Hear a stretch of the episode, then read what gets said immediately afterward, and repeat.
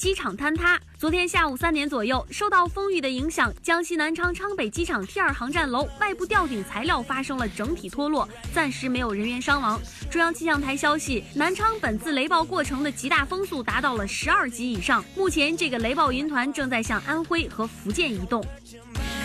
这个长沙的听众啊，昨天可能也是一直在等这个大雨，说有这大雨，可能后面就是后面转移了。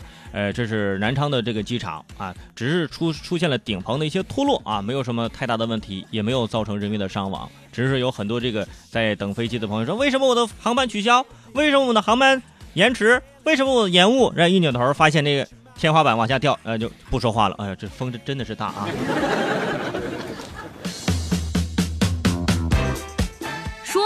安检，最近广元剑门关火车站有一个年轻的孕妇在过安检的时候神色慌张，引起了民警的注意。奇怪的是，这个女子的腹部明显偏大，而且还会动。很快，肚子里面就传来了狗叫声。原来女子是想借孕妇身份，把宠物狗藏在衣服里面蒙混进站上车，最终被民警和安检人员给发现制止。发现完之后，哈，这女子非常尴尬，然后人。狗年大吉！祝你狗年旺旺啊！呃，很多人非常喜欢狗，出去呢就想把自己的狗带着。这个呢，咱按照正常的这个流程啊去办理这个托运呐，或者各种的手续都可以，但是不能让宠物上车的呃一些我们的这个公共交通是吧？您就别耍这点小聪明啊，把这狗放放在自己肚子里。你考虑过狗的感受吗？别人一看，哇，你这一个孕妇。啊，这肚皮在动，哈，你这胎动有点厉害呀！你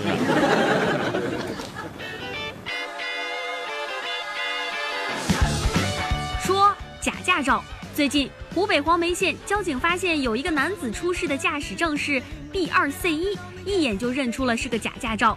交警说，这 B 二和 C 一呀是不可能同时存在的，这驾照简直是假的不成样子，这样的驾驶证从来都没有见到过。这名男子说：“驾照是花一万两千元买来的，花了一万两千元买了一个如此山寨的驾照，还 B 二 C 一啊！查到你看这 B 二 C 一怎么这俩这这不应该呀？哎，这不是交警同志，你就不会念吧？你我这不是 B 二 C 一，我我我这是 B to C，B to C 懂不懂？是不是？你给我玩去吧，你这是。”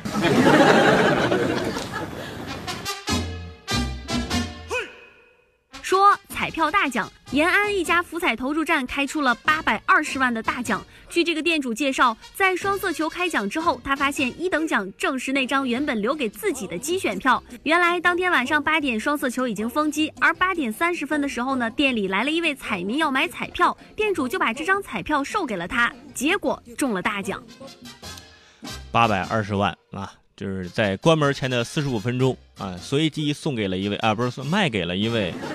彩民啊，我觉得这位彩民也要好好感谢这位店主啊。这位店主可能这两天应该还没有缓过神来吧，应该。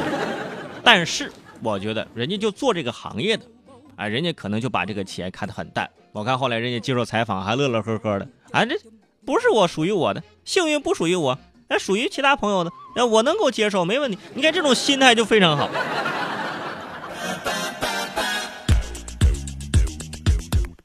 说代驾。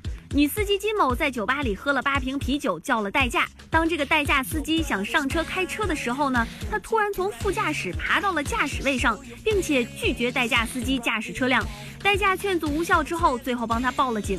结果呀，这女司机车开出去没多远就发生了碰撞。当警察赶到的时候，她正在车里呼呼大睡。呃，之前为什么叫了代驾，后面又把代驾赶下车，然后自己来开呢？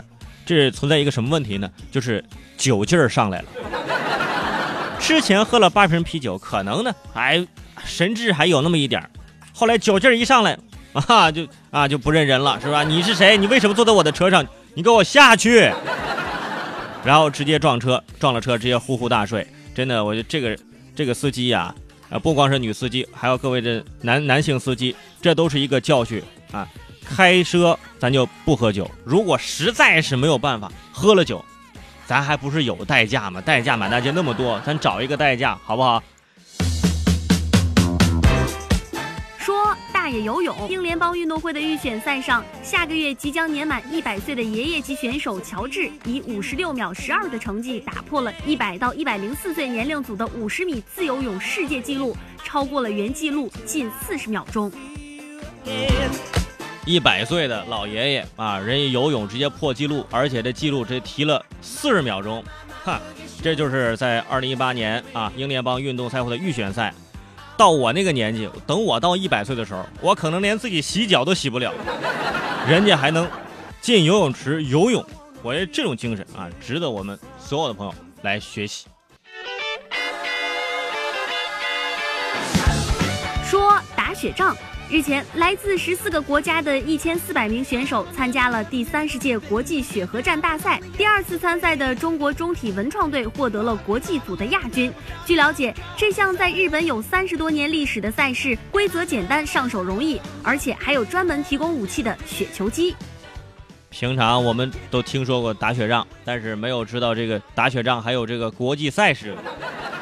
怎么打算赢啊？把对方打成雪人，这算赢吗？而且这个比赛已经到了第三十届了，特别是很多这个南方的听众啊，我都没有见过三次雪，人家就已经有三十届的打雪仗比赛了。说学霸大爷。四川大爷耿刘栓五十二岁自学考上了四川师范大学法学专业，每天学习八小时，反复阅读三十本书，奋斗八年。六十四岁通过了四川省司法考试，成为了当年年龄最大的考生。两年之后拿到了职业资格证。如今七十一岁的耿刘栓已经当了五年的律师。他说还想再考研究生。我们要为大爷的这股拼搏劲儿点个赞。真的，这个非常不容易啊！现在很多这刚毕业几年的年轻人。就说哎呦，现在看书看不进去了。你现在让我的学英语啊，单词我背不了了。你看人家这位大爷，五十二岁，考上大学法学专业，每天学习八小时，反复阅读这书本啊，三十本书，奋斗八年，然后现在人家通过了司法考试，然后还准备考研呢。那都七十一岁了，你想想，你才你还二十啷当岁，就想把自己的时光就这么啷当过去吗？太浪费时间了。